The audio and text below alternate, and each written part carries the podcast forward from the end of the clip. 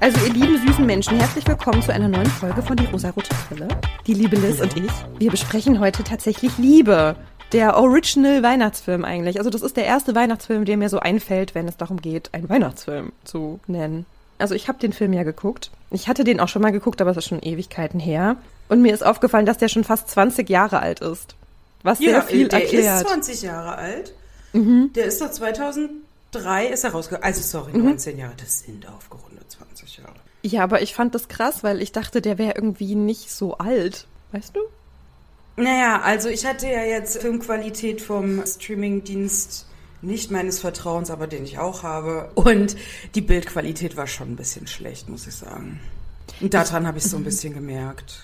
Ja, ich glaube, ich habe halt gedacht, dadurch, dass der so zu unserer Generation irgendwie gehört, habe ich so das Gefühl, dachte ich, dass der irgendwie nicht so alt ist. Aber naja. Ja, wir sind auch noch nicht so alt, ne? Hm. Nee, wir sind ja noch blutjung. Es kann doch gar nicht sein, dass dieser Film schon 20 Jahre alt ist. Ja. Aber ich, ich habe den wirklich noch nicht vorher gesehen. Okay, wie gesagt, bei mir ist es schon ewig her. Aber du hast ja eben schon gesagt, Liz, was war denn so dein Eindruck von dem Film? Ja, also ich muss halt eben dazu sagen, ich habe den Film halt vorher nie gesehen. Ich habe ihn jetzt wirklich das erste Mal geschaut. Also, um es in einem Wort zusammenzufassen, scheiße. Okay. wir werden herausfinden, warum. Wir Ja. werden darüber sprechen. Das Cast fand ich super. Das hat mir echt gut gefallen. Und ja, halt so ein typisches Anfang 2000er Cast. Ne? Alle hohen Persönlichkeiten sind dabei. Das fand ich schon schön. Aber so die Storyline, ne. war am Anfang so ein bisschen verwirrt, weil das ja zwischen den verschiedenen Personen ziemlich oft switcht und man auch so das Gefühl, hat, die gehören ja alle auch dann irgendwie zusammen. Das hat ewig bei mir gedauert, bis ich das Bei mir auch? hab, ja. Aber der Film startet ja mit so einem Voice-Over und es werden uns Bilder gezeigt vom Flughafen, glaube ich, wie sich Menschen so wiedersehen. Also so am Flughafen abholen und umarmen und sich freuen. Und dieses Voice-Over sagt eben, Liebe ist überall. Und ich dachte manchmal schon so, hm, ja, genau, ist klar. Ja. Weil ich sehe das mal so, mal so. Also manchmal denke ich mir so, ja, das stimmt, so Liebe, die kann überall sein und zwischen sehr vielen verschiedenen Menschen. Aber manchmal habe ich so das Gefühl, dass wenn man so in die Welt guckt, da ist gar keine Liebe. ja. Und deswegen fand ich es am Anfang so ein bisschen so, ja, Liebe überall, ja, ist klar, bestimmt. Naja, so wie es ja erzählt wurde, ist es ja Liebes vor allem am Flughafen, am Abflug. Oder wenn man so wartet, dass die Leute zurückkommen. Das finde ich ist halt tatsächlich so. Das ist aber situationsgeschuldet. Das ist ja diese Vorfreude oder beziehungsweise so dieser Abschiedsschmerz. Das ist ja was anderes, als wenn man jeden Tag eben zusammen ist. Also da zeigt sich dann natürlich so die Liebe und Sehnsucht und sowas. Das Bild, das einem da ja so als Zuschauer, Zuschauerin gezeigt oder zur Imagination gegeben wird, das hat mich noch so gecatcht, wo ich so dachte, ja doch, finde ich schon. So halt am Flughafen, ja. Klar, am Anfang war ich so ein bisschen skeptisch, aber es kamen dann noch so ein paar mehr Szenen, wo ich dachte, oh, das ist ja voll schön. Weißt du, ich hatte so Angst, mich dann von diesem Schönen so mitreißen zu lassen, ohne zu sehen, was eigentlich dahinter steckt. Es gibt ja immer so Paare, könnte man sagen, oder so Konstellationen, die begleitet werden. Und bei allen war irgendwie was Schönes so fürs Herz dabei, aber ich fand bei allen war halt auch was krass Toxisches dabei. Es gibt viele misogyne Aussagen von allen Beteiligten. Es wird sehr viel Bodyshaming betrieben in diesem Film. Vielleicht kommen wir da nochmal so drauf zurück, aber ich hatte so das Gefühl, wenn man gemein zueinander ist, ist das ein Zeichen von Liebe. Ja, genau. Da war Ja, ich aber das ist ja wieder das, so, womit wir groß geworden sind. Wir sind ja auch damit groß geworden, dass uns gesagt wurde, naja, wenn ein Junge böse zu dir ist, dann liebt er dich. Und das ist ja genau das, was einem ja Ende der 90er, Anfang der 20er? Anfang der 2000er? Wow. Oh Gott. Oh, fängt schon gut an. Anfang der 2000er ja so als Kind, Jugendlicher ja mitgegeben wurde. Ja, das hat eigentlich so richtig diese Zeit wieder gespiegelt. Und das meinte ich damit, dass das so ein Film unserer Generation, sage ich jetzt mal, ist, weil wir mit solchen Beziehungsidealen groß geworden sind. Ja. So soll Beziehung sein. Ja, die ist schön und heiß und innig, diese Liebe, aber die muss auch wehtun, sonst ist sie nicht echt. Ja, und Liebe geht immer ganz schnell. Ja, okay. Also das war jetzt erstmal so mein Fazit vorneweg, ja. Vielleicht kommen wir am Ende nochmal drauf zurück. Wollen wir uns so diesen verschiedenen Personenkonstellationen widmen? Sehr gerne. Mit wem möchtest du beginnen? Können wir mit dem Single Guy anfangen, der da nach Amerika fliegt? Ja, das ist der Colin. Ach, danke. Siehst du, es fängt schon gut an. Ich kann die Namen Ich habe mir die. Namen notiert, ich bin hier am Start. Der hat mich so unfassbar aufgeregt.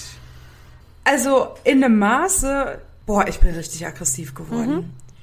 Er findet keine Frau in UK, die an ihm interessiert ist. Deswegen fliegt er nach Amerika, weil die Frauen fahren da ja alle auf diesen britischen Akzent ab, den zugegebenermaßen ich auch sehr hot finde. Ja, das ist richtig. das Ganze drumherum, so wie er es angeht, finde ich aber nicht in Ordnung. Mhm. So, Sinn der ganzen Sache ist ja, sein Kumpel versucht ihn ja noch davon abzuhalten. Was ich an sich so in der Situation ganz gut finde, weil er fliegt ja nur dahin, um Frauen klarzumachen. Naja, ja, weil gut. er Sex will. Ja. Weil er leichten, unkomplizierten Sex will. So, und dann fliegt er hin, die erste Bahn, die er geht, rennt er ja natürlich sofort in eine Gruppe Mädels. Klar. Und es tut mir leid, das sagen zu müssen, in eine Gruppe Mädels. Die sind so klischeehaft dargestellt. Mhm. Typische Heidi Klum Mädels, die versucht werden, irgendwie dumm darzustellen, wunderhübsch sind, aber halt geistig anscheinend ein bisschen minder bemittelt. Und mir tut es leid für die Darstellerin, weil ich mir sicher bin, dass die alle unfassbar kluge Frauen sind, aber halt eben in so einem Film als extrem dumm dargestellt werden, die ihn dann halt mit nach Hause nehmen und dann so, ja, aber wir sind sehr arm, wir müssten uns ein Bett teilen. Also halt so auch dieses, ein Typ und vier Frauen, vier heiße Frauen. Wie das so erzählt wurde, dachte ich so, hm, okay, ich habe aber die ganze Zeit darauf gewartet, dass aufgelöst wird, dass sie ihn veräppeln. Das hatte ich auch gehofft, aber ich wusste halt, okay, der Film ist aus den Anfang 2000ern. Das war ja so bescheuert einfach. Dieses, wir sind auch so arm, wir haben keine Pyjamas, also wir schlafen nackt, wo ich mir denke, sowas sagen Frauen, um einen Typen zu verarschen. Eigentlich ja, aber. Und da war das aber ernst gemeint, mhm. weißt du, er flüchtet aus seiner Heimatstadt in ein anderes Land, weil er sagt, die Weiber hier, die sind alle so verklemmt. Er ist unfassbar übergriffig, er ist mega überheblich. Er ja. sagt zu einer Frau ja auch, oh, hallo Future Wife. Und sie rollt nur so mit den Augen. Er ist so ekelhaft und er wird dafür belohnt. Ja das kann doch nicht wahr sein. Und dann bringt er ja irgendwie auch zwei mit. Also dann wieder zurückkommt, so, ja mein Gott, sie sind zufällig auch wunderschön. Kumpel. Ja, ja. Und dann noch eine für seinen Kumpel, die ihn auch begrüßt, direkt mit einem Kuss auf den Mund. Ey, das, oh, das ist so daneben. Also ich habe wirklich darauf gewartet, dass er für sein überhebliches und übergriffiges Verhalten bestraft wird. Und das wurde er nicht. Er wurde noch dafür belohnt. Und das hat mich sehr, sehr sauer gemacht. So, jetzt gucken wir nochmal. Director war auf jeden Fall ein Mann, das weiß ja, ich noch. Drehbuch und Regie, beides von einem Mann. Genau. Und mein Gedanke, als ich so diese Konstellation ne, beobachtet habe, man kann nicht sagen, den Film geschaut, weil das war einfach nur beobachten, Fremdschämen. Der Director hat sich sehr wahrscheinlich am Anfang seinen Traumcast rausgesucht. Mhm. Und dann brauchte er ja natürlich noch irgendwelche ZusatzdarstellerInnen, die dann halt noch so den Rest dieser ganzen Storyline so zusammenstellen. Und das Casting dafür kann ich mir richtig gut vorstellen, war dann so, hey, ihr wollt mit hochrangigen Stars zusammenarbeiten und eure Karriere vorantreiben. Halt eben so, so junge, aufstrebende SchauspielerInnen, die dann eben so das Cast gesehen haben und sich dachten, ey, egal, Hauptsache ich bin in der Liste mit Hugh Grant und Claudia Schiffer und Alan Rickman. Du hast halt diese ganzen Stars, die ja zu dem Zeitpunkt auch schon Stars waren. Und als aufstrebende Schauspielerin denkst du dir so, ich mache alles dafür, ja, um in dem Film zu sein. Und das ist ja auch ich, ein Job. Ich, so, ich verdenke es den Schauspielerinnen nicht, dass sie halt so diese Rolle hatten. Ich finde mhm. einfach die Storyline scheiße geschrieben. Ja, ich fand seine Geschichte auch so komplett überflüssig. Ja, der traurige Single, der halt zu Weihnachten noch eine Frau braucht. Weißt du, und das meine ich, weißt du, dieser Film, da geht's um Liebe. Der hat nicht nach Liebe gesucht. Nee, der hat nach Sex gesucht. Ja, also als ob man da in ganz UK da nicht eine findet. So als ja, aber Sex wird ja die ganze Zeit da auch so als Liebe mit vermixt. Also Sex ist mhm. automatisch auch Liebe. Ist ja auch das andere Pärchen, das sich am Set kennengelernt hat. Die fand ich halt irgendwie süß, ne? ich fand sie süß. Also, was ich sehr gut fand, die sind ja, also ich habe es so gelesen, hier ist es irgendwie ein bisschen anders geschrieben, dass die PornodarstellerInnen sind. Nee, nee, nee, sie sind Lichtdoubles. Was sind denn Lichtdoubles? Naja, die stehen halt erstmal da und dann wirst du halt ausgeleuchtet, wie das halt aussieht, wie die Schatten fallen und so und dann kommen die echten SchauspielerInnen. Wow, okay. Anyway. Deshalb fand ich die süß, weißt du? Mir geht's ja um diese Sexszenen, die ja zwischendurch, also dann halt nicht gedreht werden, sondern ausgeleuchtet werden. Mhm. Und der spielerische Director ja sagt, ja, fass mal ihre Brüste an und macht mal mhm. dies und macht mal das. Und er ja wirklich immer nach ihrer Zustimmung gefragt hat. Ja, genau. Und das fand ich sehr gut. Ich dachte, es wäre Pornosituation. Er das halt in dieser Pornosituation gemacht hat. Das fand ich sehr gut. Ja, er hat dann auch so, oh, meine Hände sind so kalt, ne? Der wärmt dann so seine Hände an. Das war süß. Er so, oh Gott, es tut mir so leid und es ist okay. Und sie, ja, ja, ist okay. Die fand ich ganz, ganz goldig. Ich fand diese ganze Situation süß, dass sie dann auch so, ja, schön, dass man sich auch mal unterhalten kann. So, so ja, kenne ich so auch nicht. Wie sie dann da so. Ja, die fand ich irgendwie richtig doll bezaubernd, weil die Ja. irgendwie so lieb miteinander waren. Und das war irgendwie so eine komische Situation, die sich aber so ungezwungen kennengelernt haben und gemerkt haben, oh, wir finden uns sympathisch. Und sexy. Also ich meine, die haben sich ja gleich nackt gesehen. Ja. Und ich fand es so süß, dass sie ja so bei den Treffen dann außerhalb dann so ein bisschen schüchtern auch waren. Das fand ich irgendwie cute. Ja, es ist ja. halt auch wieder so eine Sex-Situation, wo ich mich so frage, naja, braucht es das denn in dem Film? Musste sie unbedingt nackt sein für Lichtsituationen? Ja, das ist die Frage. Ich kenne mich da gar nicht aus. Muss man das? Also ich weiß nicht, vielleicht kann man ja auch so ein Full-Body-Suit tragen. Ich weiß es nicht. Ich fand es ein bisschen merkwürdig, dass sie halt splitterfasernackt sein mussten. Aber gut, ja. Die fand ich richtig dolle süß. Einfach weil die sich so ungezwungen halt bei der Arbeit kennengelernt haben und sich sympathisch fanden. Ja, wie er sich auch gefreut hat, als er dann abends heimgegangen ist. Das fand ich cute. Ich fand halt so dieses Setting. Klar, man kann sich ja überall bei der Arbeit kennenlernen. Ich habe mich halt nur gefragt, braucht es halt die Nacktszenen? Halt auch Also für irgendwie, den Film oder für die Geschichte? Ja, Oder für den Film und die Geschichte. Also, ich weiß nicht. Ich glaube eben, dass beim Filmen das ganze Skript und so, alles, was da ja zusammengestellt wird, die ganze Rahmensituation, man sich dachte, naja, das wird ja eine Romantikkomödie. Wir brauchen was für die Männer zum Gucken, damit sie mit ihren Partnerinnen in den Film ins Kino gehen. Ah, ach so. Das ist halt die Vermutung, die ich habe und die bestätigt sich auch so ein bisschen. Es gibt ja immer mehr Schauspielerinnen, die sagen, ich mache keine Nacktszenen mehr. Nicht, wenn rundherum nur Männer stehen, weil es einfach eine unangenehme Situation ist. Man wird unfassbar sexualisiert aus nicht nötigen Gründen. Und wofür braucht es halt eben diese Nacktsituation? Die hätten easy Nachthemden tragen können oder halt in Unterwäsche oder irgendwas. Und das hat mich einfach so gestört, diese Unnötigkeit einfach. Mhm, okay. Ich habe das, das so. nicht, so Nacktszenen? Also für mich war das so einfach so eine überspitzte Situation und das fand ich witzig, tatsächlich. Ja, okay. Hm. Also, dass es halt so drüber war irgendwie und man denkt sich so, warum müssen die so nackt sein und warum müssen die diese Bewegung die ganze Zeit machen? Das ist komplett genau, genau. drüber so. Weil ich glaube, selbst wenn du Lichtdubel bist, du stellst dich da oder legst dich, setzt dich, wie auch immer, da einmal hin, dann gucken die, dann ändern die das und dann ist eigentlich fertig. Aber die waren ja stundenlang gewöhnt zugange, ne? Weil ich weiß nicht, ob das so funktioniert, keine Ahnung. Und dadurch, dass das dann so überspitzt und drüber war, fand ich es halt sehr amüsant. Ich habe mir hier nur aufgeschrieben, dass Trelawney und Snape verheiratet sind in dem Film. Wait. What? Naja, die Trelawney ist ja die Emma Thompson Ja, ja. und Alan Rickman, also, ne? Die waren Ja, ja, verheiratet in diesem Film. Ich habe mir auch geschrieben, Trelawney und Snape sind ein Liebespaar. ich wusste es die ganze Zeit über. Ich scroll mich hier gerade durch. Ich finde es gerade nicht. Moment. Ich war doch noch auf der Seite von der Emma Thompson. Also, ich habe die nicht das ist ja, ich weiß, ich glaube, sie heißt Karen oder so, ne? Das ist ja die Schwester vom Premierminister. Er hat ja irgendwie so eine Firma, wo ja dann auch die Sarah arbeitet. Oh Gott, ne, das sind die irgendwie alle so miteinander verkettet. Und er hat ja diese Kollegin, die ja so ein bisschen scharf auf ihn ist. Harry Potter und der Gefangene von Azkaban. ich Wir sind jetzt in einem ganz anderen Film gelandet. Emma Thompson. Ich habe die nicht erkannt. Ja, gut, die erkennt man ja auch als Trelawney nicht. Die sieht da ja auch ganz anders aus. Ja, ja. OMG. So nämlich. What the fuck? Sowas fällt mir dann auf. Ne? Ich sehe das, denke mir so, ah ja, die hat schon da und da mitgespielt und die hat schon da und da mitgespielt und dann, ja. Ich habe nämlich auch den Film geschaut und ich wusste ja, Alan Rickman spielt mit. Ja, Ich war wusste aber so, auch, er wird nicht aussehen wie Snape. Richtig. Er sieht So. gar nicht aus wie Snape. Oh, meine Wäsche ist fertig. Ich habe ja ein ganz schlechtes Gesichter-Erinnerungsvermögen. Ich weiß, wie Alan Rickman aussieht. Ich wusste aber auch, dass er ja nicht von Natur aus lange schwarze Haare hat. So. Das heißt, ich schaue den Film und sehe mehrere ältere Männer und denke mir so, nee, das ist der nicht. Ist er das? ist er nicht. Und dann irgendwann hatte ich so einen kurzen Moment, wo ich auf meinem Handy rumscrolle und höre die Stimme von Snape und denke so, There ich hatte einen richtig eiskalten Schauer, als hätte ich im Zaubertränkeunterricht gesessen und hätte gerade Anschluss bekommen. So habe ich mich gefühlt. Und da wusste ich, ah, okay, das ist Alan Rickman. Ich habe ihn dann auch erkannt und ja, er sieht aus wie Alan Rickman und es ist, ja.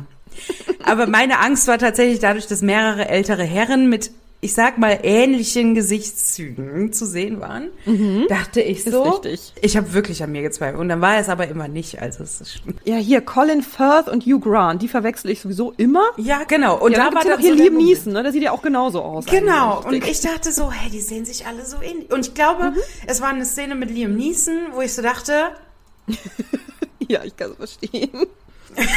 Okay, das willst du erstmal deine Wäsche aufhängen? Wollen Ähm, wir kurz ja. die Pause machen? ja, bitte.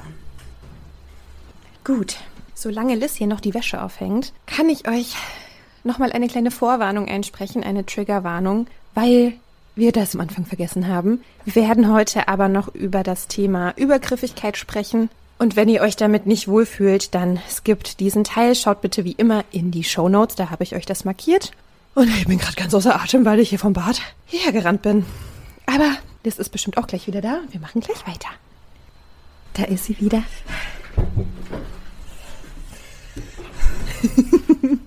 I'm back. Hi. Uh, bin ich in die Huste gekommen. Ich auch und ich bin nur vom Bad hierher gelaufen. Nein, ich war noch oben, äh, ich musste ja noch zur Waschmaschine. Und habe mich jetzt doch sehr beeilt, dass äh, ja, du nicht so lange warten musst. Sehr gut, wir sind hier einfach high professional, ne? Das ist ja klar. Das merkt man einfach immer wieder. Ja, so ist das, wenn man halt unbezahlte Care-Arbeit machen muss. Richtig. so ist das. So. So. Wollen wir mit, wie hieß er eigentlich im Film? Der Alan Rickman. Harry, oder? Harry, Karen und Mia. Ich weiß bis jetzt nicht so ganz, ob Harry wirklich Interesse an Mia hatte oder nicht. Also Mia ist ja seine Kollegin und Mia ist irgendwie ziemlich scharf auf ihn. Ja. Also sie findet ihn schon ziemlich gut. Na, er sie ja ein bisschen auch. Also er wirkt sehr emotionslos mit dieser ganzen Sache, habe ich so das Der ist Gefühl. allgemein sehr emotionslos. Ja, ne? Also wie gesagt, ich weiß nicht, ob er sie wirklich gut findet oder ob er halt einfach nur mitgemacht hat. Also Mia organisiert ja diese Weihnachtsfeier, wo er auch mit ihr tanzt, ne? Na, sie will ja, dass der mit dir tanzt. Genau. Und seine Frau, also Karen, die ist schon so ein bisschen so, hm, jetzt findet er halt so eine jüngere Frau irgendwie interessant. Hm, okay, finde ich jetzt nicht so cool. Also so ihre Gefühle sind ein bisschen schwierig. Ja. Dann sagt Mia zu Harry, dass sie sich ein Weihnachtsgeschenk wünscht. Und er zieht dann los und kauft ihr was. Ich hatte aber auch da ein bisschen die Hoffnung, dass er die Kette seiner Frau kauft. Nee, mir war das so klar. Ich hatte die Hoffnung ein bisschen. Ja, ich fand halt den Film so vorausschaubar. Negativ vorausschaubar. Ja, und ich dachte so, vielleicht habe ich, ja noch. Ich verstehe deine Hoffnung, aber ich dachte so, na, jetzt bin ich ja mal gespannt, was er hier zusammengepackt hat. Weil's Also er kauft dann diese Kette und Genau. was ja das Blöde ist, Karen findet ja versehentlich dieses Paket, Nee, dieses die Päckchen. hat doch gezielt in seiner Tasche geguckt. Echt, hat sie? Ich hatte das so verstanden. Ach so, na gut, okay. Also sie findet auf jeden Fall diese Kette und freut sich, weil sie denkt, oh, das schenkt er mir zu Weihnachten. Und dann macht sie ja das Weihnachtsgeschenk auf, was auch die gleiche Größe und Verpackung hat, aber es ist eine CD, es ist nicht diese Kette. Und das macht sie halt mega fertig, weil sie weiß, er hat diese Kette einer anderen Frau geschenkt. Na gut, er kann ja auch für einen anderen Mann sein, aber das wäre dann schon ein It-Piece. Ja, gut. Also nur der Film ist vor 20 Jahren entstanden. Also er hat das einer anderen Frau geschenkt. Ja, ich hatte eben bei Harry so das Gefühl, der war nicht Feuer und Flamme für Mia. Deswegen frage ich mich, warum hat er diese Kette geschenkt? Warum hat er da mitgemacht? Hatte er eine Affäre mit ihr? Was war das? Ja, also ich glaube, da richtig gelaufen ist nichts. Aber ich glaube, er hat es schon sehr genossen, dass er die Aufmerksamkeit von einer jüngeren Frau bekommen hat. Ja, wahrscheinlich das. Ja, stimmt. Also hätte er so gar kein Interesse gehabt, hätte er ihr ja auch den Schmuck nicht gekauft. Und eigentlich, weißt du, diese CD, die er seiner Frau schenkt, eigentlich ein mega süßes Geschenk. Wenn sie nicht gewusst hätte, dass es da noch eine Kette gibt, hätte sie sich bestimmt richtig gefreut, weil das ist richtig süß, weil er sagt ja irgendwie in dieser Vorweihnachtszeit so, oh, was hörst du da schon wieder für Musik? Und dann sagt sie, ja, das ist halt hier eine Sängerin, die ich mag. Und dann schenkt ihr eine CD genau von dieser Sängerin. Eigentlich richtig süß, obwohl er die Musik nicht mag. Ja. Also er hat zugehört, er weiß, was ihr gefällt. Und sie ist dann halt so enttäuscht, weil sie weiß, er hat einen Aufwand betrieben noch für eine andere Person. Sie macht dann so gute Miene zum bösen Spiel, also versucht das so zu überspielen, weil sie ihn nicht konfrontieren möchte, aber sie konfrontiert ihn dann doch und sagt, ja, was würdest du eigentlich an meiner Stelle tun? Aber das finde ich auch gut, dass sie es angesprochen hat. Ja, Also, voll. Man hat ja dann danach auch schon gemerkt, dass dann so eine gewisse Distanz dann zwischen den beiden auch war.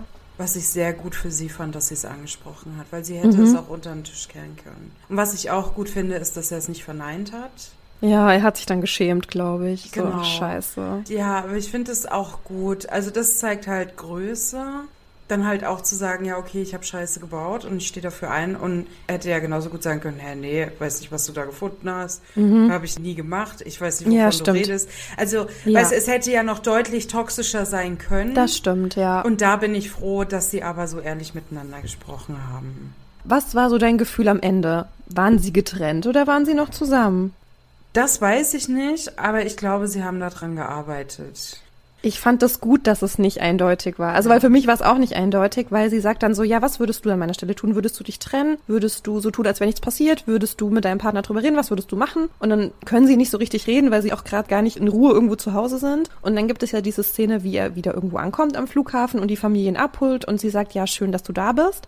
Aber es ist ein bisschen distanziert zwischen den beiden. Man weiß nicht so genau. Und das fand ich richtig gut. Ich meine, das so sie haben ja auch wurde. zwei Kinder, ne? Und ich kann das schon verstehen, warum man in so Situationen auch zusammenbleibt. Ja, der Sohn oder die Tochter ne, spielt halt den Homer im Krippenspiel. So, den Oma. den Oma. Ja, das war so absurd. Ich habe das nicht verstanden, warum. Es gab auch Pinguine dann oder sowas. Also Genau. es gab ganz also weirde, das war wirklich absurd. Tiere. Das habe ich nicht verstanden.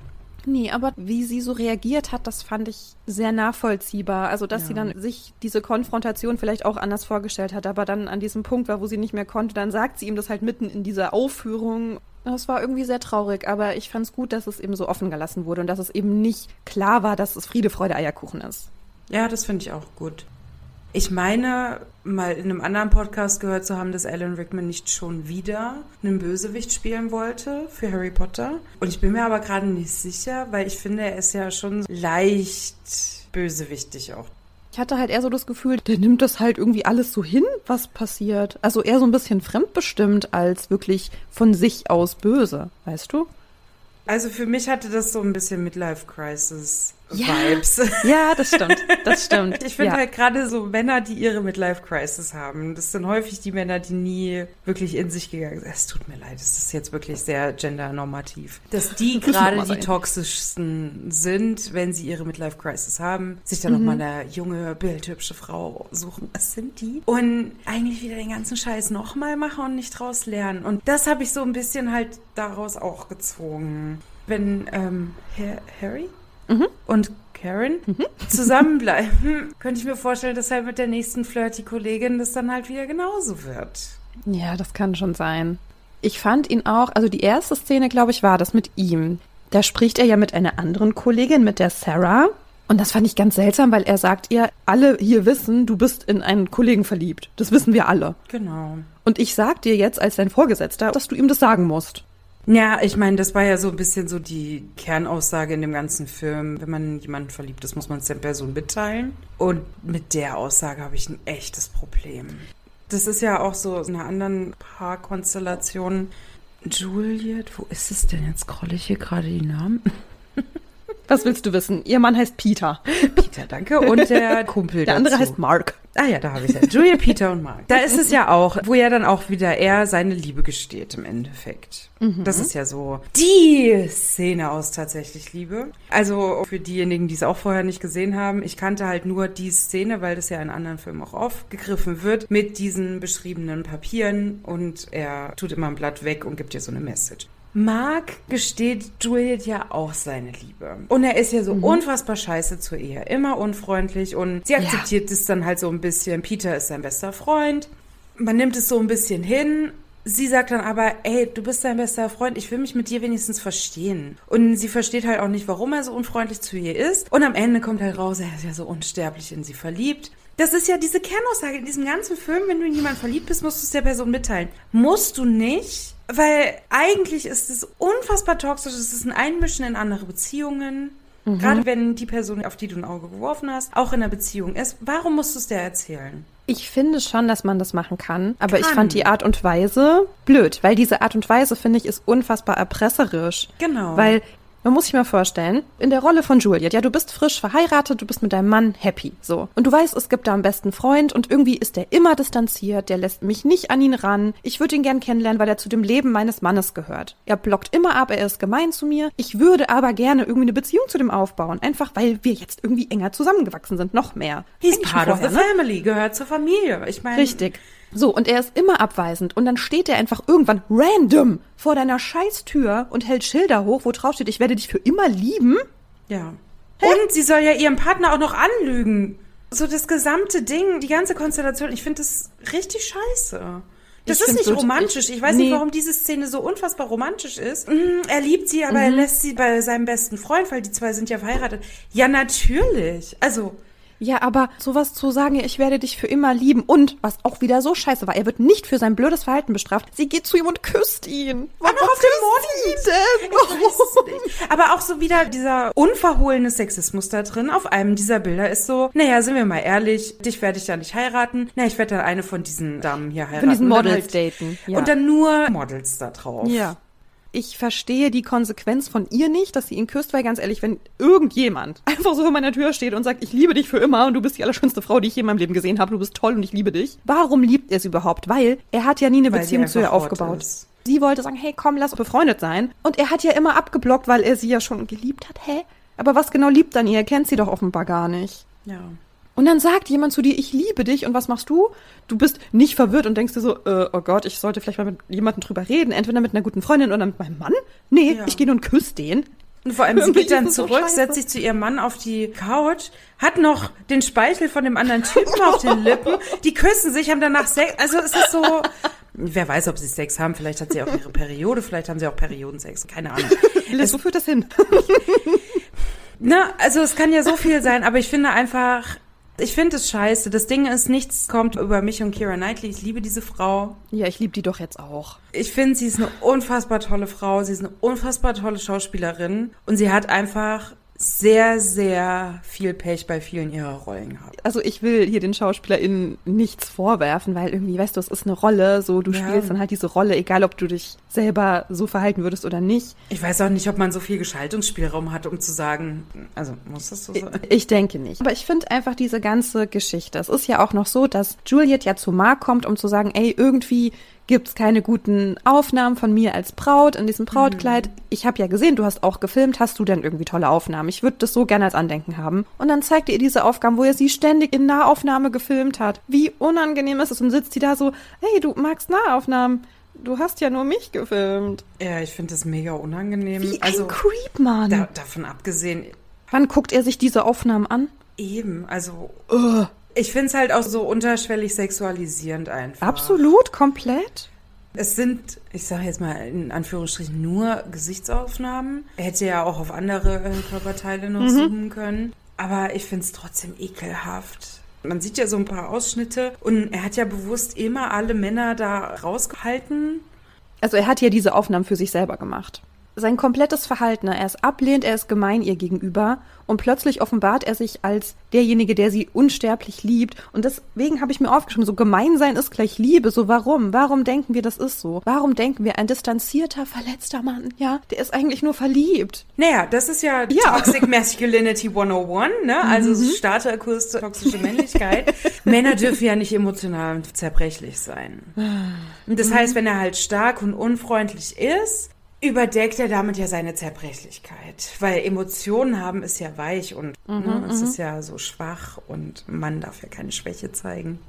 Also ich hoffe einfach, dass sie mit ihrem Mann glücklich ist mit Das Peter hoffe ich auch. und mit ihm bleibt und wenn nicht, dann aber nicht mit Mark zusammenkommt.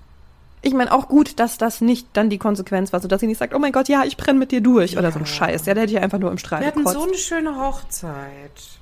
Aber ihre Hilflosigkeit zu spüren, wie sie kommt, ey, ich habe echt immer versucht, mit dir eine Freundschaft aufzubauen. Das ist mir wichtig. So, ich würde echt gern mit dir enger sein. Ich habe Ja. echt alles probiert. So, was ist dein Problem mit mir? Ach so, du liebst mich. Ah ja. Hä? Genau.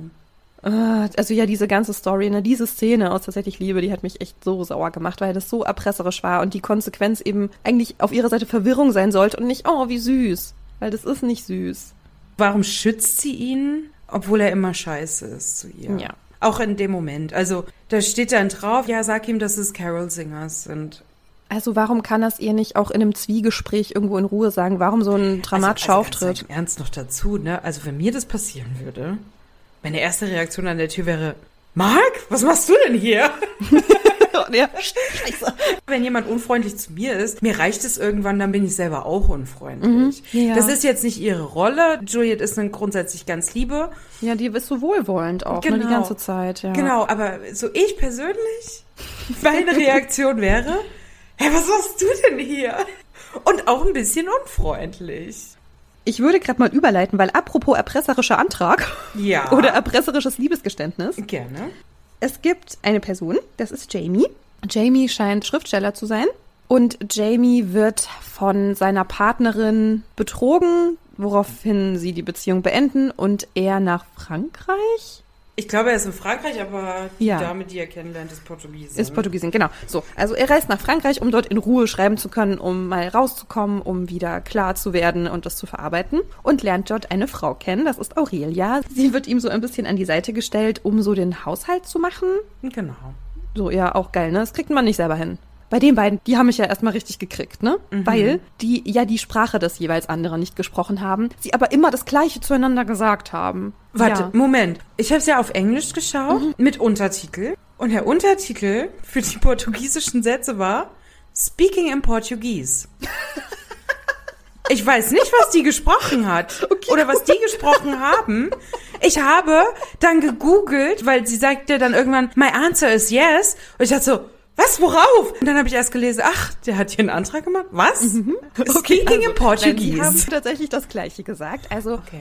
es gibt dann ja so ein kleines Malheur, ja, sie lässt so seine geschriebenen Seiten in den See fliegen, weil dann kommt Wind und so. Und zum Beispiel dann schwimmt sie da und sagt so, oh Gott, hoffentlich ist dieses scheiß Buch es wert, das hier aus dem Wasser zu retten. Und er sagt nur so, oh, das ist eh Mist, du musst das nicht aus dem Wasser retten. So zum Beispiel. Oder mm, dann sind sie wieder drin und er sagt dann zu ihr, die blödeste Zeit des Tages ist immer dann, wenn ich dich nach Hause fahren muss. Und sie sagt, oh Mann, ich will eigentlich nicht nach Hause. Sie sagen tatsächlich immer so voll gleiche Sachen zueinander, aber sie verstehen sich nicht. Und die haben mich dann voll gekriegt, weil ich dachte, oh Gott, wie süß seid ihr. Dann versucht er mit ihr zu kommunizieren und sagt dann ja auch einfach so, ah ja, guck mal da, ein schönes Haus. Und die reden ja einfach die ganze Zeit miteinander, aber verstehen sich nicht so. Man merkt, da ist irgendwas zwischen den beiden. Die wollen das, glaube ich, auch beide, aber wissen irgendwie auch nicht so richtig, ob das jetzt alles so okay ist. Und er reist wieder ab und dann lernt er ja Portugiesisch. Bis dahin alles mega süß so. Ich war einfach voll begeistert. Aber dann reist er ja wieder zurück Du hast ja schon gesagt, ne? Er macht hier einen Antrag. Diese zwei Menschen kennen sich 0,0. Sie haben noch nicht einmal wirklich miteinander geredet. Die wissen ja nicht, dass sie das Die gleiche haben gesagt haben. Das wissen nur wir.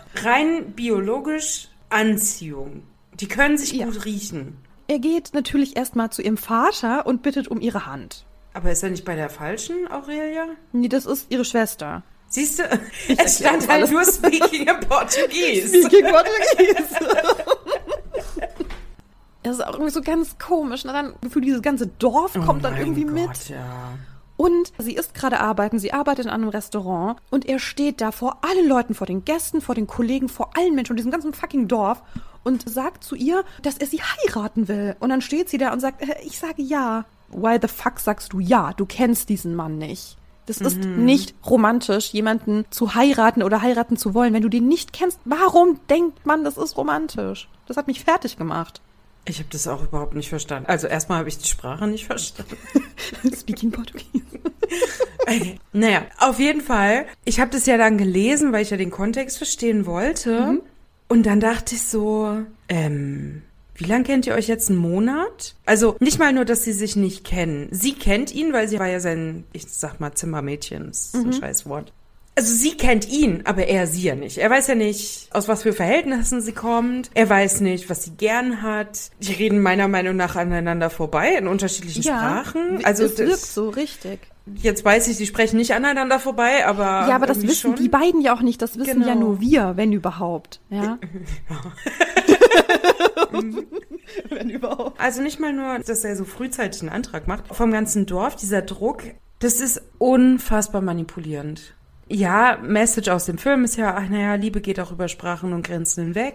Die Message, ja, kann nur von einem Mann kommen. Ja, das habe ich dann auch gedacht. Also uns wird vermittelt, wahre Liebe ist auch, wenn du dich nicht verstehst. So mit Worten. Wahre Liebe, das ist ein Gefühl. Ja, und es kommt schnell und dann weißt du, es ist genau richtig. Aber das ist eben Verliebtheit. Ja, aber Liebe ist doch ja nicht dann, jemanden. genau, Liebe ist ja dann, wenn du dich wirklich in- und auswendig kennst. Dich jeden Tag wieder, trotz irgendwelcher Mankos, irgendwelcher, oh Gott, jetzt haben wir wieder den und den Streit, trotzdem immer wieder für deinen Partner slash deine Partnerin entscheidest. Das ist Liebe. Verliebtheit ist, oh, ich finde die Person unfassbar hot. Ich will 24-7, sieben Tage die Woche, 365 Tage im Jahr um diese Person herum sein. Ich möchte mit dieser Person ganz viel Sex haben, kuscheln, hier und da. Das ist das ganze Chemische. Aber mhm. Liebe ist ja das drumherum. Mhm. Ja, Liebe ist dann das, was bleibt. Genau. Im Idealfall. Aber ja. Ich meine, du kannst auch ganz viel Sexualität auch noch nach, was weiß ich, wie vielen Jahren haben. Ja, ja, klar, aber die Basis aber ist, ist ja dann halt nicht mehr, genau. sind halt nicht mehr die Hormone. Genau. Ja, genau. die Basis ist dann die Entscheidung für die Person, obwohl die vielleicht auch nervig ist. Genau. so. Ne, am Anfang haben die mich voll gekriegt, weil ich dachte, oh mein Gott, wie süß ihr seid. Aber dann dieser Antrag, habe ich gedacht, willst du mich verarschen, Jamie?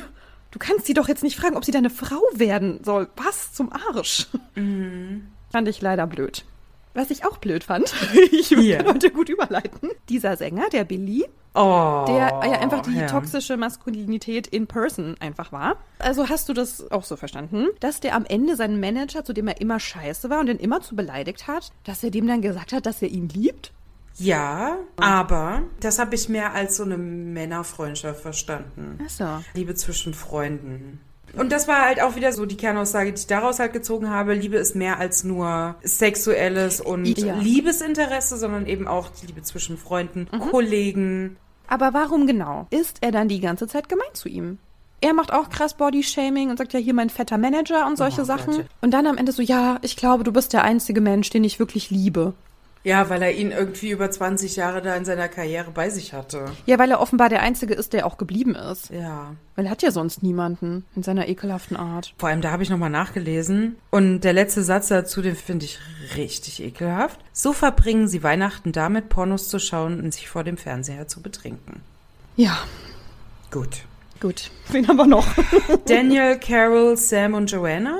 Ja, oh Gott, okay, ich muss eine Sache sagen. Also ich finde, der Liam Neeson sieht da unfassbar gut aus. Ich finde ihn leider sehr attraktiv in diesem Film. Und sein Stiefsohn, der Sam, das ist der Thomas Brody Sangster.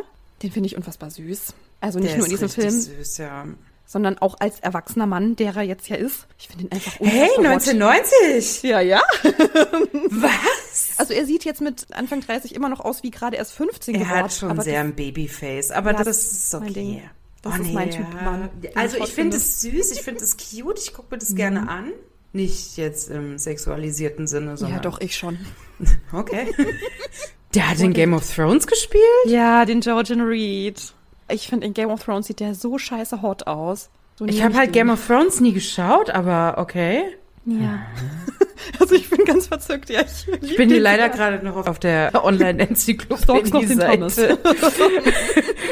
Der guckt ein bisschen böse in dem Bild, aber ich finde ihn. ich Ja, find, aber ist der cute. ist ganz doll süß, finde ich. Okay, kehre bitte zurück. Sorry, ich war unaufmerksam. Wo war ich? Ähm, äh, ja, also die sind ja Stief, ähm, jetzt beruhig dich. Also Stiefpapa und Stiefsohn. Was ist denn jetzt? Der guckt da so verschmitzt. Warte, ich schicke dir mal die. Guck, dir doch, guck dir doch mal die englische Habe ich was angestellt? Guck Ja. doch mal, wie süß der da guckt. Was? Hä, wie geht das? Wie muss ich da jetzt? Ach, warte, Chat. Ja, mm, ja. Oh, ich muss mir nicht erzählen, ich liebe den schon ganz lang. So, also. Okay, ich mache hier wieder zu. Ich höre Ja, mach euch zu du hast meine volle Aufmerksamkeit. Also, Daniel und Sam sind Stiefpapa und Stiefsohn. Die Mama ist gestorben und wir starten mit der Beerdigung sozusagen.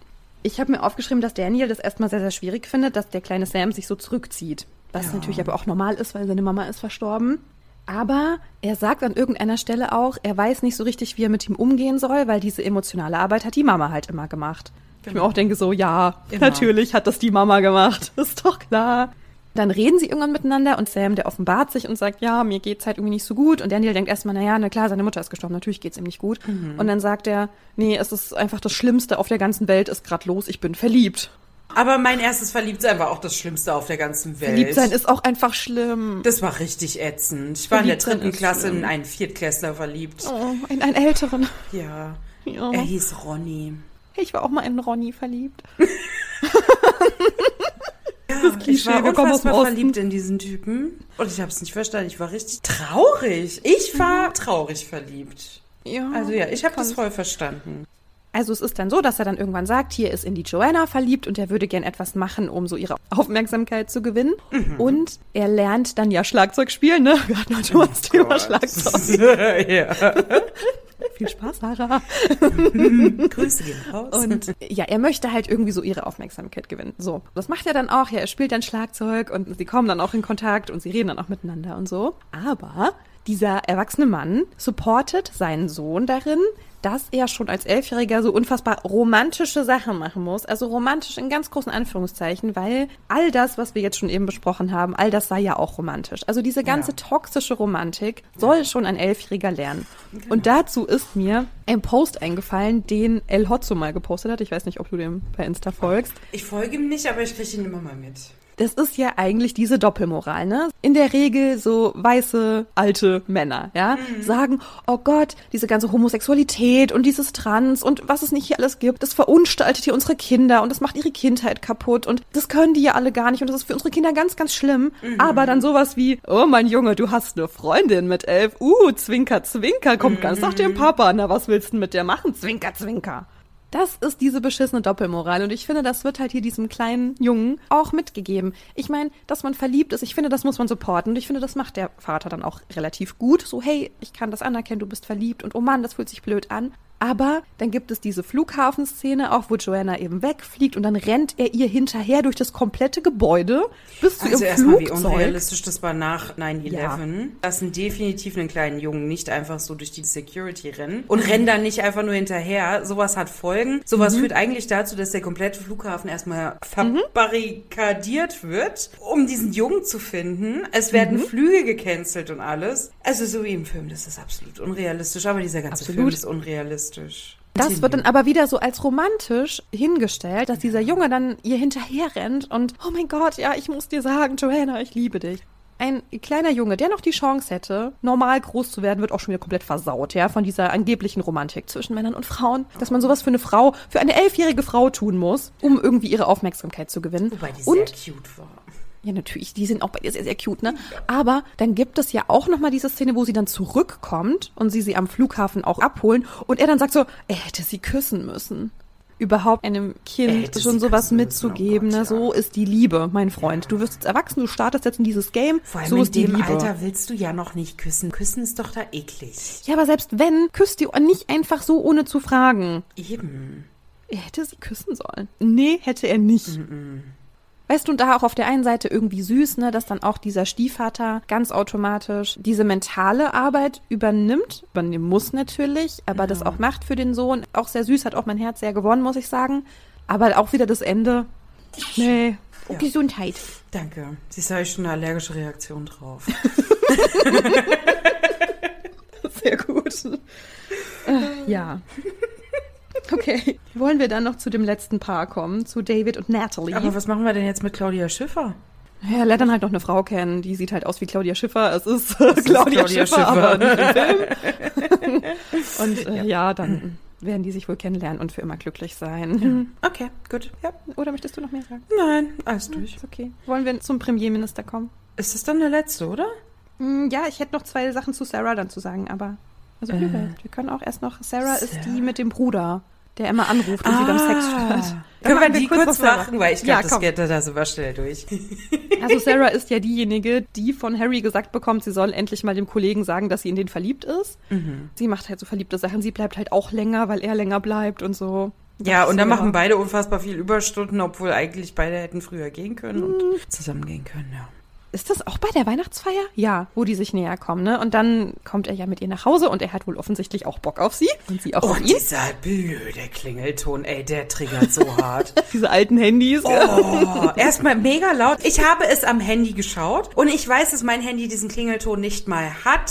Und ich bin gerade dabei, meinen Kaffee zuzubereiten und bin da so hier am Rumwurscheln, gucke mal kurz nicht hin, auf einmal.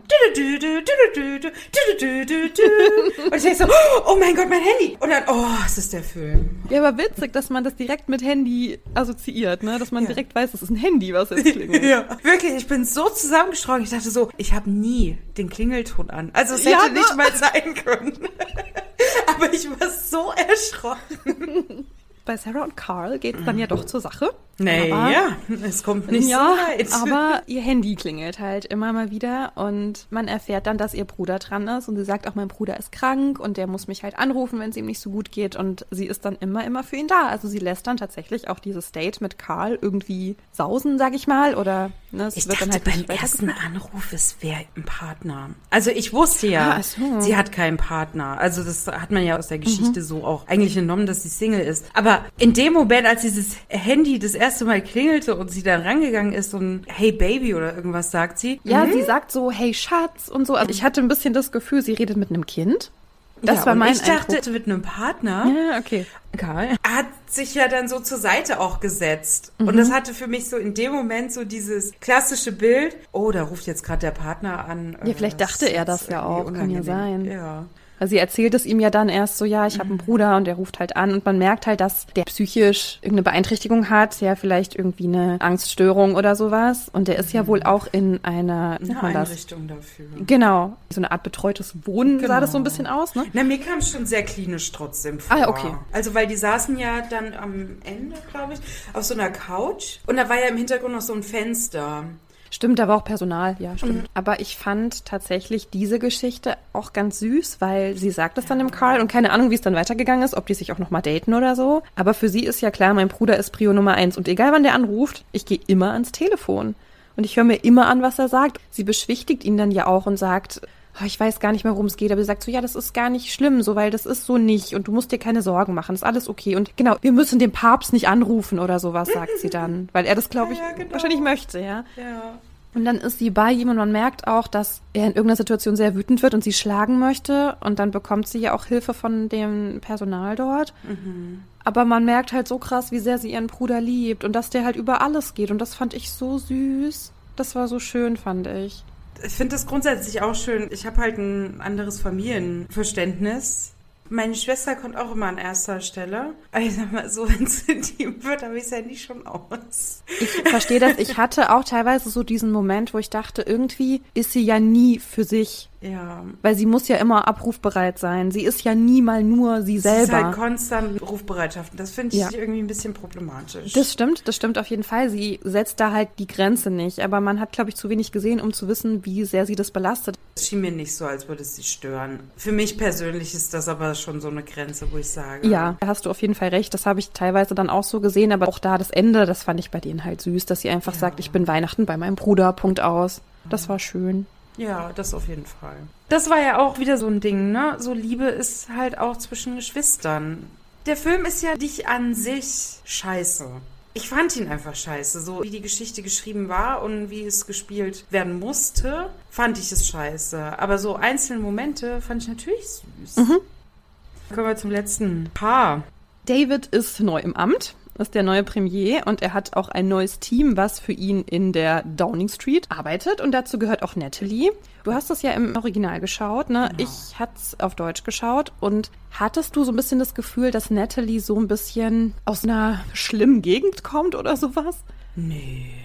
Weil es gibt eine Szene, wo sie dann sagen, also am Ende, als er sie dann suchen geht, wir müssen in eine zwielichtige Gegend fahren. Ich fand aber diese Gegend, die uns da gezeigt wurde, nicht zwielichtig. Ich hatte ein bisschen das Gefühl, uns sollte vermittelt werden, Natalie ist so eine aus dem Volk. Die ist halt sehr genau. einfach, die benutzt viele Schimpfwörter, die ist so ein bisschen arm. Aber so diese Gegend, in der sie wohnt, die ist nicht zwielichtig, fand ich. Ich fand die sehr, sehr schön, sehr weiß nicht bürgerlich. ob er Dodgy sagt. Ich glaube nicht. Also es ist mir nicht negativ aufgefallen auf jeden Okay. Fall. Also Also, das war so ein bisschen mein Gefühl, sie sollte halt so wirklich als so ganz normal dargestellt werden. Ja.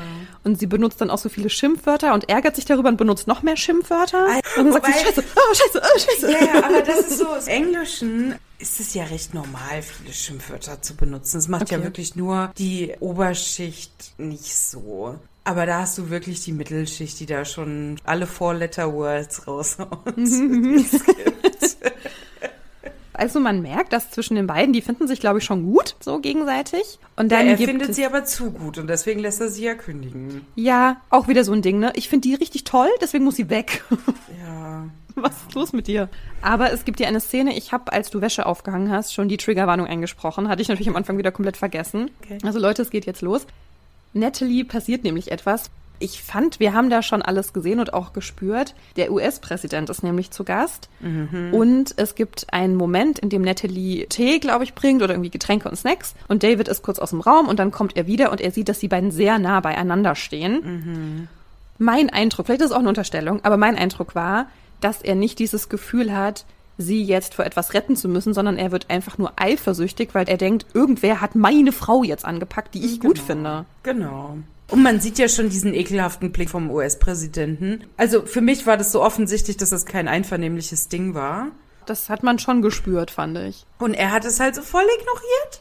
Ja, beziehungsweise hat er sie dann verteidigt, aber in sehr kryptischen Aussagen in der Pressekonferenz. Was auch so absurd ist. Ganz Komplett. im Ernst. Das sind so filmerische Maßnahmen. Im echten Leben hätte das keiner in dem Moment gerafft. Nee, ich finde auch generell, dass er das macht. Also klar, sie hätte es wahrscheinlich verstanden. Ja. Aber, aber auch das, das ist auch. nicht romantisch, weil er nie nee. irgendwas persönlich zu ihm oder ihr gesagt hat, sondern er steht dann da und sagt, ja, unser Land, ja, das, was uns gehört, muss verteidigt werden. So, ey Mann, ja. dir gehört gar nichts. Ja, sie ist nicht dein Besitz. Und er tut aber so, als wäre sie sein Besitz. Irgendwann reden sie dann ja wieder drüber. Sie ist dann ja nicht mehr dort. Also er hat sie ja dann entlassen und dann sucht er sie ja wieder auf, um ihr seine Liebe zu gestehen oder so. Und dann entschuldigt sie sich auch dafür. Also sie entschuldigt ja. sich für diesen Übergriff. Und er sagt nichts dazu er sagt auch nicht, ja, ich habe gesehen, dass du ja, da nichts gemacht auch der, hast. So. Auch der Brief, den sie ihm ja geschrieben hat. Ich weiß nicht, wie sie es auf Deutsch übersetzt haben, aber im Englischen steht eigentlich mehr oder weniger drin, dass sie ihm gehört. Ja, genau. Ah, okay. Auch ganz schön. Und davon abgesehen. Einmal fällt ja der Satz, naja, vor 20 ja. Jahren wärst du genau sein Typ. So, das mhm. heißt, sie sind ja also 20 Jahre auseinander. Ach so. Vom Alter her. Ich habe sie als so, würde mal sagen, so Ende 20 bis mhm. Mitte 30 irgendwie mhm. etwa gesehen. Diese Aussage mit den 20 Jahren habe ich dann schon so verstanden, so, ja, okay, dann ist er also so Ende 40, Anfang 50. Ja, so. Ich hatte das irgendwie so verstanden, von wegen, ja, heute würde er solche Frauen wie dich nicht mehr daten. Auch nicht besser, aber so habe ich es verstanden. Ach so. Auch nicht geil. Also die Aussage war sowieso ein bisschen schwierig, fand Also so oder so, die Aussage ist unfassbar ja. schwierig. Aber auch da bin ich wieder beim Standardpunkt. Das ist zu viel Altersunterschied. Ja, wird uns halt aber wieder so krass als romantisch verkauft. Ne? So ja, eine Liebe ja schön, über die Grenzen der, Premier, der Klassen. Ja, ja, wenn der Premierminister an dir Interesse hat, dann musst du eigentlich ja, das einfache Volk. Ne? Und er weiß dann ja nur die Straße, in der sie wohnen. Und dann fragt er sich ja überall durch, ja, wohnt hier Natalie, wohnt hier die Natalie? Und dann irgendwann findet er sie und dann, ja, diese Szene dann auf der Bühne ja geschenkt. Ja, absolut ja, irrelevant. Das war ja so absehbar. Aber ich platz hier gleich, ne? Mit ihr wurde so viel Bodyshaming gemacht. Mhm. Er fragt irgendwann nach ihr und sagt, ja, wo ist denn Natalie? Und dann sagt ja irgendwie noch eine andere Mitarbeiterin so, ja, wie die mit den dicken Beinen? So, dann wird sie irgendwann mollig genannt. Dann ganz am Ende des Films begrüßen sie sich auch am Flughafen. Er hebt sie hoch und sagt, boah, bist du schwer. Nee, ich glaube, im Englischen sagt er aber, I thought you were heavier. Auch nett. Ja, also es ist so oder so ist es ein Scheißsatz. Cool. Ich dachte, du bist noch fetter. Ja, und sie lacht es so ein bisschen weg, mhm. aber ich meine, wie unangenehm. Ich meine, ihre Situation ist scheiße, ne? Ich meine, er kann ja ihr alles kaputt machen. Er ist Premierminister, ne? Das heißt, er ist auch ein Machtgefälle. Das heißt, wenn sie ihn ablehnt, kann er ihre komplette Karriere kaputt mhm. machen. Er kann ihren Namen zerstören. Ja, sie hat richtig was zu verlieren. Ich fand, dass einfach so die Kommentare, die über ihren Körper gemacht wurden, sehr viel von dem Bodytype aussagt, der vor 20 Jahren einfach in war, anders ja. kann man es ja nicht sagen. Ja. Du hast halt eine Kira Knightley, die so diesen Beauty-Standards, glaube ich, damals auch sehr, sehr entsprochen hat. Ich glaube, das ist heute auch wieder anders, weil die sich halt ändern ich weiß gerade nicht, wie die Schauspielerin heißt, die die Natalie gespielt hat, die war halt einfach im Vergleich zu einem sehr, sehr, sehr dünnen Bodytype, einen sehr, sehr schlanken Körper, offenbar einfach ultra dick. Und das wurde als sehr, sehr schlecht bewertet, dass sie einfach ja. einen größeren Po hat, dickere Oberschenkel hat. Ja. Und es wurde so viel über sie gesagt. Ja, sie hat irgendwie schöne Beine, aber auch irgendwie dick. Und sie hat einen riesigen Arsch, wurde einmal gesagt. War halt auch direkt negativ konnotiert einfach. Ja, aber das ist ja auch sowas, und das finde ich aber gut an der Body Positivity Szene. Die kommt ja vorrangig aus dem Bereich der AfroamerikanerInnen. Mhm. Und die wurden ja schon immer für ihren Körpertyp geschämt. Und daraus ist ja dann so dieser Stolz aus dem Big Booty entstanden. Und das ist ja auch erst so die letzten Jahre so richtig hochgekommen, dass Frauen halt dann auch stolz auf ihren Hintern sind. Mhm. Auch eine Freundin von mir, die halt sagt, sie wurde so viel dafür geschämt für ihren Körper, zu dem sie nichts kann, weil er halt ist, wie er ist und sie kann versuchen, wie sie möchte, abzunehmen. Sie wird immer einen Hintern haben und die sich jetzt gerade so freut, sie passt halt mal in ein Schönheitsideal. Also irgendwann ist die Zeit reif. Irgendwann passen wir alle mal in ein Schönheitsideal und Genau. offenbar auch irgendwann nicht. Ich so vor 300 Jahren.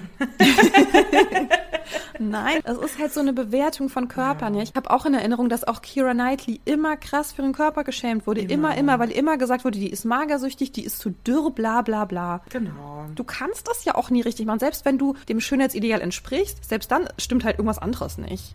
Also gerade Kira Knightley, die wurde wirklich immer geschämt. Und vor allem, ne, auch vor 20 Jahren hat sie ja eigentlich ins Schönheitsideal gepasst. Dadurch, dass sie halt immer von Natur aus sehr schlank ist. Mhm, Aber es gibt genau. eben Personen, die können essen, was sie wollen und nehmen halt einfach nicht zu. Ja, es kann so viele Gründe haben, warum man wenig wiegt, viel wiegt, was auch immer. Genau. Es kann einfach so viele Gründe haben und wer sind wir, das zu beurteilen, ja? Genau. Also beispielsweise auch bei den Friends-Darstellerinnen, ne? Jennifer Aniston, weiß nicht, wie die anderen beiden heißen, Lisa, Lisa Kudrow, Kudrow. Und, und die letzte. Courtney Cox? Cox, genau, genau, danke. Kriegen wir hin. Super. Die auch immer nach ihrem Körper beurteilt wurden. Lisa Kudrow hat erst letztens in einem Interview mal gesagt, dass es für sie so selbstzerstörerisch war, weil die anderen beiden immer für ihren Körper halt so gelobt und geliebt wurden und sie da so viel Arbeit in ihre Körperform stecken musste, um halt so dem Schönheitsideal zu entsprechen. Ich finde das so schade. Ja, ist es halt auch. Weil, weil auch die drei sind wunderschöne Frauen. Ja, dass man dann versucht, irgendwo reinzupassen und selbst wenn es rein theoretisch deine Anatomie möglich wäre, diese Statur zu erreichen, dann siehst du halt aus wie das Schönheitsideal. Und dann? Was ist dann? Ja, vor allem dann hast du ja die nächste Problemzone. Ne? Dann sagen wir mal, du sprichst du dann dem Schönheitsideal, weil du bist schlank und passt so in die Größe Null, keine Ahnung. Ja, und dann hast du vielleicht hässliche Füße. Und was machst du dann? Du kannst Also- es nie zu 100 Prozent erreichen. Also Ja. wahrscheinlich nicht. Eben. Also ich finde es traurig, aber da sind wir ja zum Glück auf einem besseren Weg. Das stimmt.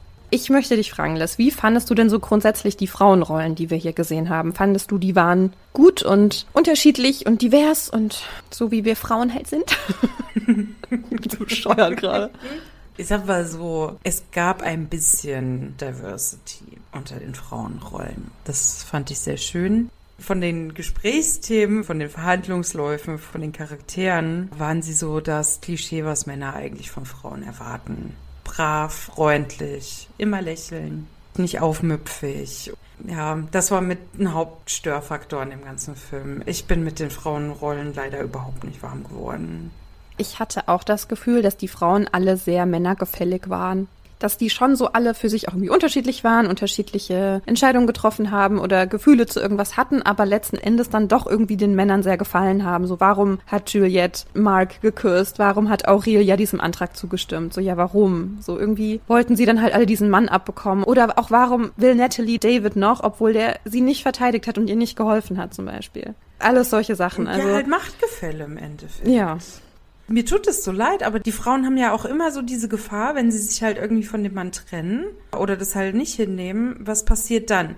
Natalie halt eben, dass ihr Ruf halt durch den Premierminister ja eigentlich total zerstört werden kann. Bei Jamie und Aurelia, Ja, sie scheint halt auch irgendwie arm zu sein. also erstmal das, weißt du so, sie ist ja auch allein mit ihm, ne? Sie spricht die Sprache nicht. Er spricht die Sprache vor Ort nicht, aber er ist halt auch ein weißer Dude. Er wird mit Englisch auf jeden Fall zurechtkommen. Ich weiß nicht, ob man mit Portugiesisch jetzt in Frankreich so gut zurechtkommt. Aber Französisch hat er, glaube ich, ein bisschen gesprochen. Also er hat mit der einen Person, die ihm dann die Aurelia vorgestellt hat, hat er ein bisschen Französisch gesprochen. Ja, weiß ich nicht. Steht immer nur speaking in. Speaking French. Also, weißt du, es sind ja auch Gefahrensituationen einfach. Nee, wen suche ich denn gerade? Ich suche hier gerade. Also, Harry und Karen. Mir kam das so ein bisschen vor, dass sie halt auch so ein bisschen abhängig von ihm ist. Finanziell vor allem. Ja, auch wieder so eine Mutter, die irgendwie diese ganzen Lobster-Kostüme da bastelt und Ja. sich um alles kümmert und nur am Rennen ist und alle anderen, die dort dann waren, die ganzen anderen Eltern kennt. Und er ist halt irgendwie dabei. Ja, genau. Dann bei Billy und Joe. Oh, Billy Joe. weiß nicht, irgendwas rings a bell. Ist halt abhängig von seinem Arbeitgeber. Kann halt auch nicht so Ja, einfach stimmt. sagen, ja, okay, nee, lass ich mir nicht nehmen und geben und so. Peter und Juliet, weiß ich nicht, sie ist halt einfach grundsätzlich lieb. Weil sie halt grundsätzlich eine Liebe ist, kommt sie mir halt Mhm. so vor, als wäre sie halt so eine, die macht es halt immer jedem recht. Kennst du ihre eigenen Grenzen auch nicht so richtig. will dann halt auch die Freundschaft von den beiden nicht belasten. Er halt so immer dieses Vorsichtige halt nie irgendwie so ein bisschen Ärger machen. Weißt du, es sind so sehr, sehr viele Situationen, wo die Frauen halt auch einfach abhängig von der Macht, Geldmacht, mhm. hierarchische Macht, abhängig sind. Ja, mir ist gerade eingefallen, dass der Bechteltest auch nicht bestanden ist, weil es reden keine zwei Frauen miteinander, oder? Nee. Nicht einmal. Zumindest nicht länger, dass es mir irgendwie in Gedächtnis geblieben wäre. Okay, es gibt eine Szene, wo Karen mit Sarah spricht auf dieser Weihnachtsfeier. Aber im Prinzip auch nur so zwei Sätze und dann sagt sie, ja, hier komm, geh mit ihm tanzen, geh mit ihm tanzen. Also sie reden im mhm. Prinzip auch nur über Männer, wenn überhaupt, aber Frauen reden nicht miteinander. Ja, müssen sie ja nicht, haben ja die Männer dafür. Ja, zum Glück. Okay, also Bechteltest nicht bestanden. Wir sind nicht begeistert von diesem Film. aber du fandst ja den Film trotzdem romantisch. Naja, nicht ro Also, ah, ja, aber du sagtest ja, du musstest so ein bisschen aufpassen, dass du der Romantik nicht so ganz so verfällst. Ja, das stimmt. Dann brauche ich jetzt mal dein Info, weil ich hatte wirklich ein Problem mit diesem Film. So, wenn du dich jetzt hättest gehen lassen, hättest du dem Film dann irgendwie ein anderes Feedback gegeben? Nee, aber ich habe mich schon auch ein Stück weit gehen lassen, sage ich mal. Also ich habe mich auf diese Szenen dann noch eingelassen und ich fand ganz viele Szenen süß. Ich fand aber immer nur so diese Szenen süß. Also ich fand süß, als Daniel mit dem kleinen Sam da geredet hat, gemeint hat, oh Mann, du bist verliebt und er so, das ist das Schlimmste der Welt. Dachte ich so, oh, du kleine Maus, ja. ist auch so. Oder die zwei Lichtdubels, ja mega cute. Als Jamie und Aurelia miteinander reden, dachte ich so, oh Mann, ihr zwei, ihr seid ja richtig süß. Und ich wurde aber immer wieder so aufgeweckt von diesen Szenen, die danach gekommen sind. Also okay. mir hat es das dann auch wieder kaputt gemacht, weil ich dachte, warum erzählt ihr eine süße Geschichte, die dann aber beschissen endet? Also ich meine, feministisch denkende Menschen beschissen. Und ich fand viele Sachen irgendwie auch schön oder zumindest okay, mhm. weil ich mhm. dachte, ja, sowas passiert irgendwie im echten Leben halt auch einfach manchmal. Aber die Auflösung von ganz, ganz vielen Geschichten fand ich mega blöde. Und das hat es mir dann schon auch kaputt gemacht. Und ich bin sehr, sehr froh, dass wir diesen Film besprochen haben, weil der schon ganz lange auf meiner Agenda so ist. Ja, weil ich dachte, oh, den kann man, glaube ich, gut besprechen, weil da geht es um viele mhm. Paare, da geht es um viele Dynamiken, da geht es um Liebe. Ich bin sehr froh drum, aber ich muss sagen, gut ist der nicht. aber hast du einen Augenöffner-Moment? Weil du kanntest den Film ja schon vorher, von früher. Mhm. Und ich habe es jetzt so verstanden, dass du den früher auch gern geschaut hast. Ich habe den, glaube ich, nur einmal gesehen so. und ich kann dir echt nicht mehr sagen, wie ich den damals fand. Okay. Habe ich keinerlei Das wäre so spannend. Ich habe ihn ja jetzt wirklich das erste Mal mhm. gesehen. Mich würde wirklich mal interessieren, ob das jetzt wirklich so aus Entwicklung ist. Weil ich weiß noch halt so bei Twilight, den fand ich früher unfassbar sympathisch und total romantisch. Mhm. Und das war ja so der Eye-Opener, dieser Augenöffner, als wir den dann jetzt geschaut ja. haben. Und jetzt frage ich mich halt so, wenn man den Film halt wirklich früher so als Kind, Teenie geschaut hat, ob sich das jetzt geändert hat. Aber vielleicht haben wir ja Hörende, die den einfach auch immer noch mögen, zum Beispiel. Also, weil ich mhm. finde, man kann ja auch feministisch auf Filme schauen oder eben generell so auf sein eigenes Leben schauen, aber so einen Film trotzdem auch gut finden. Also, ich yeah. glaube, Leute können sich darin auch immer noch verlieren und sagen, oh, irgendwie ist das so mein Feel-Good-Movie an Weihnachten oder so. Yeah. Also, falls euch das da draußen so geht, sagt uns bitte Bescheid, falls ihr den auch immer noch gut findet und über die Sachen hinweg gucken könnt, weil kann ich auch voll nachvollziehen, dass man das manchmal kann. Aber nee, ich fand den nicht gut. Also okay, ich fand das ganze Zwischenmenschliche an manchen Stellen ganz süß, aber das waren eher die wenigen Momente. Mhm. Und dann dachte ich so, hä, was soll das denn jetzt? Und dann war ich irgendwie so, mm, mm, Konsequenz ist Kacke. Witzigerweise muss ich jetzt trotzdem noch so eine kleine Anekdote. Ich habe eben noch den Film in meine Suchmaschine eingegeben, damit ich eben die Handlung hier noch offen habe nebenbei, damit ich ja weiß, mhm. wie die Namen sind. Wir sind so ja hier vorbereitet. genau. Und das hatte ich mit Jenny eben, bevor wir aufgenommen haben, ja eben noch vorgelesen. Wenn man das in die Suchmaschine eingibt, gibt es ja so Schlagzeilen. Es werden einem ja dann die Nachrichten so gesehen angezeigt. Und eine der Schlagzeilen, die bei mir eben auftauchte, war von der Schweizer Illustrierten. Tatsächlich Liebe. Auch nach 20 Jahren schimpft Hugh Grant noch. Wir dachten erst so, oh cool, er ist auf unserer Seite. Genau, die Erwartungshaltung war, oh, also er findet den Film auch scheiße und bla. Und dann habe ich diesen Artikel aufgemacht und er stört sich daran, dass er außerhalb des Takts tanzt. Diese Tanzszene, ich habe sehr laut gelacht. Diese die war sehr war lustig. Ja, ich fand sie auch sehr lustig und man kennt sie auch. Die wird ja auch in so vielen Filmen, Serien ja auch nochmal aufgegriffen. Super lustig, wenn man sich über einen Film aufregt. Und wir haben uns gerade sehr über den Film es aufgeregt. Gibt ja viele Gründe. Nach 20 Jahren. Und ich muss sagen, ich habe ganz viele andere Punkte, über die ich mich aufrege, aber nicht über, dass er sich außerhalb des Takts befindet beim Tanzen. Nein, das war die allerlustigste Szene, wie er dann so am Fenster steht und dann, ja. und dann durch das Haus tanzt. Das war das Schönste. Da habe ich sehr gelacht. Und auch wie diese eine Person dann so steht und er, oh, ja. da könnte ich mich wegschmeißen bei sowas. Ja, es ist halt auch wirklich peinlich, ey. Ich habe auch schon laut halt so Musik mitgegrölt und dann klingelt es an der Tür. Und da habe ich noch in einem sehr hellhörigen Altbau gewohnt. Und es war oben bei mir an der Wohnungstür. Es war etwas unangenehm, aber ja passiert. Und danke, Liz, dass wir den besprochen haben. Ich finde das sehr, sehr gut. Auch wenn du den ich Film bin froh, dass wir einen okay. Weihnachtsfilm genommen haben. Ich Ja, endlich schön. mal. Ihr lieben Hasen, ihr wisst genau, was zu tun ist. Ihr leitet diese Folge weiter. Ihr hört die natürlich erstmal ganz bis zum Ende an. Aber wenn ihr das nicht hört, dann habt ihr es ja auch nicht gehört. Okay, egal. Okay. Okay, das wird's wieder weird. Es wird Outtakes geben. Hört euch die Outtakes an. Falls ihr das noch nicht gecheckt habt, nach der Musik kommen manchmal noch Outtakes. Ja, leitet diese Folge weiter, gebt uns fünf Sterne. Schreibt uns unbedingt bei Instagram, was ihr zu dem Film haltet. Zu dem Film haltet? Von dem Film haltet? Also, wir Können müssen beide jetzt, kein Deutsch mehr. müssen jetzt aufhören, ne? Wir hören uns wieder nächste Woche. Hört schon die Outtakes an und bis zum nächsten Mal. Tschüssi! Ciao.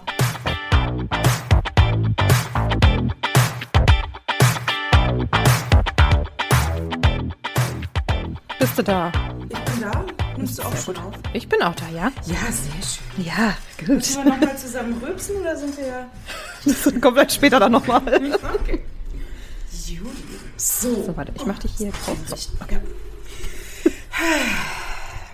So. Ich weiß gar nicht, So. wo ich anfangen soll. It is the most wonderful time of the year. Gerade. Also warte mal ganz kurz noch. ja. Warte, ich muss gucken. Ja, also diese Folge kommt kurz vor Christmas raus. Also wir machen einfach ein bisschen auf Christmas-Stimmung jetzt. Ja, ist ja auch ein Weihnachtsfilm. Also, es weiß ja noch keiner, worum es geht. Es liest ja keiner, was für ein Titel wir besprechen. Aber diesmal sind wir hier on point. Ja, diesmal schaffen wir es, zu Weihnachten einen Weihnachtsfilm zu besprechen. Das Casting für diesen Film, ne? Dieser Re Re Oh Gott, das fängt schon an. Re oh, ich fühle mich wie Cold. Mirror. ich fühle mich wie Cold Mirror, die Regisseur. Director. Für mich persönlich hätte es halt die Nacktszene nicht gebraucht. Ich weiß aber genau, dass der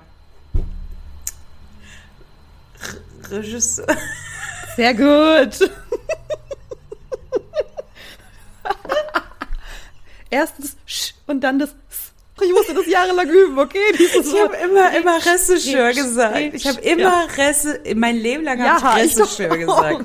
Regisseur. So. So. Ich bin mir aber sicher, dass der Regisseur. Scheiße, ich muss schon wieder lachen. Ich bin so stolz auf dich. Okay, lass mich nochmal. So. Nee, ich kann nicht. Er hat da noch so eine Anekdote. Die fangen ja diese Situation an, als sie ja noch komplett bekleidet sind. Und auf diese Situation möchte ich hinaus. Ich bin mit einer Freundin, die bei mir hier in der Nähe wohnt, spazieren gewesen. Grüße gehen raus. Wenn sie die Folge hört, wird sie wissen, worum es geht. Wir sind auf jeden Fall an einem See herumgelaufen und auf dem Weg dorthin zu einer Badestelle stand ein korpulenter Mann mit einer sehr schlanken, hübschen Frau. Und die haben anscheinend Dry Humping betrieben in aller Öffentlichkeit. Und Aber das warum? war absurd. Warum haben sie das gemacht? Ich glaube, die hatten halt Sex. Whatever floats your boat, Du sagt kannst, man es, da du ja, kannst ne? es auch gerne rausschneiden. Okay, ja, ich mach das lieber. Kinderschutz und so. So, ganz absurd. Es war so absurd. Das ist jetzt Ja, wir ein hatten schon einen ne? Weihnachtsfilm. Jetzt ploppen hier bei mir schon die ganzen Ordner hier auf. Laptop verabschiedet sich schon. Oh, oh. Na gut.